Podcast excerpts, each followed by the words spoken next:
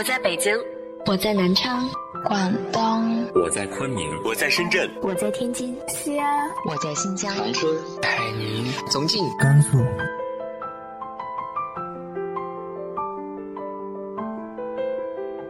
这里是 FM 幺八零八四，昨天的你的现在的未来，我是主播背着吉他的蝙蝠女侠。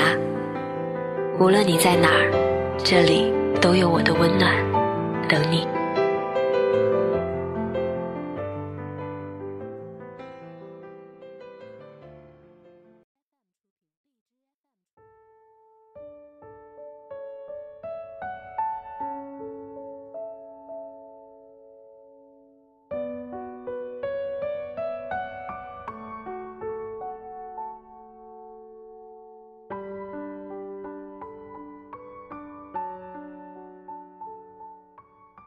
嗨，亲爱的你，晚上好。我的朋友前两天突然跟我说，他觉得他的家人一点都不爱他，还给我例举了很多事情。我笑笑不说话，因为越亲近的人之间的感情，越需要细细品，才能发现不一样。今天和大家分享的文章来自于千舟的。一个不善表达的爹，和他迟钝的闺女。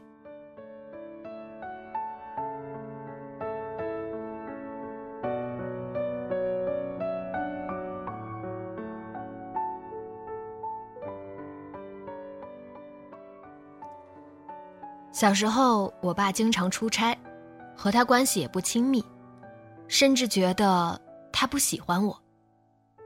我从很小的时候就不再喊他爸爸。而是爸，以此来拉开两人的距离。印象里，他是个冷冰冰、没什么感情、不怎么说话的人。后来，我长大了，出国了，奔三了，发现我爸真的超溺爱我，无论是给零花钱还是出力帮我办事，只要是我提出的，便没有什么不同意的。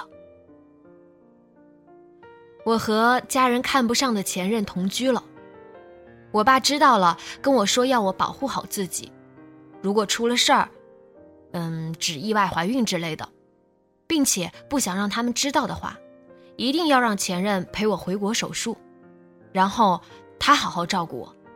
如果前任不愿出钱出力解决问题，千万不要怕被家人骂而自己在那边随意处理，他们会帮我解决所有的事情。至于前任，我爸的原话是：“我不会放过他的。”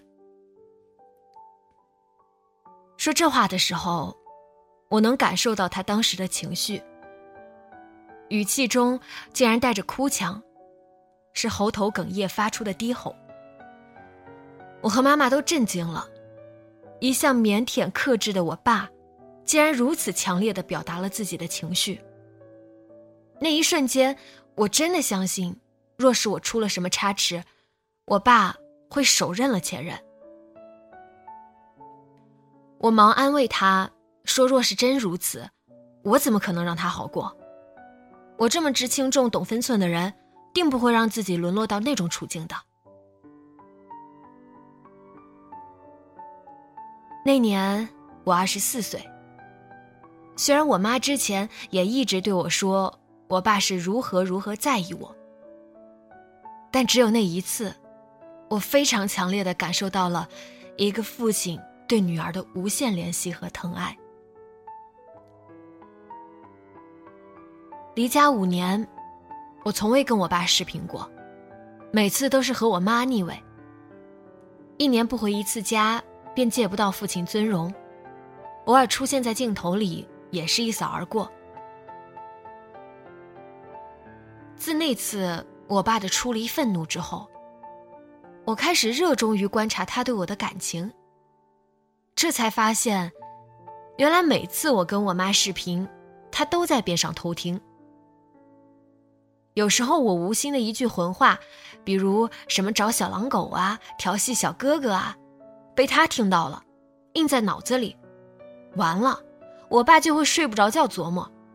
并顺便同情我妈，搞得我现在跟我妈胡扯淡之前都要对暗号，以防被她听到。前几日我刚刚回国度假完毕归村儿，我爸恋恋不舍，一直在机场大厅等到我的航班起飞才走，而我的航班延误了三个小时，从晚上六点改到九点。给我妈饿得嗷嗷叫。于是这两天跟我妈聊天，说起我爸，又发现了很多我们之间的生动的细节。小时候，在他不在我身边的日子里，我爸会跟我打电话，要我妈寄照片给他。在生日的时候，寄给我他精心挑选的贺卡，给我买很贵的小首饰。后来我上学了，我爸就变身成为我的理科家教。一道数学题，开车的时候想，睡觉的时候也想。中考的时候手抄了一份物理基本概念手册，标上了重点，还附上了经典例题。大学的时候我交了男朋友，告诉了爸妈。很久之后，我妈跟我说。我爸半夜不睡觉，就琢磨我这点情事，给我妈戳醒谈心。我出国读研，生活和学习都不顺利，哭着跟家人诉苦。挂了电话，我爸就要买机票让我回家，被我妈拦住。很多关于我和我爸的事情，不去品味，便咂摸不出味儿，而一旦细细咀嚼。便是满口浓香清甜。年纪大了，我爸不再是一个坚毅的中流砥柱，变成了一个柔软的老头。我也不再是个固执己见的愤青九零后，变成了一个沉稳的奔三少女。一个偶尔表述，一个不再迟钝，一个能说出口，一个能感受到。多好。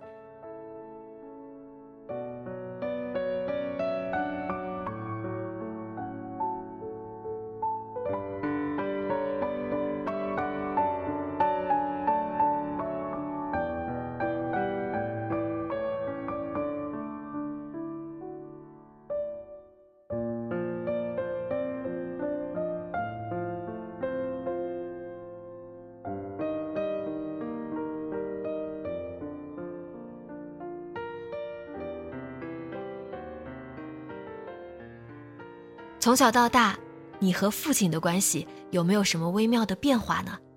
直接在节目下方留言分享给我吧。今天的节目就到这里，节目原文和封面请关注微信公众号“背着吉他的蝙蝠女侠”。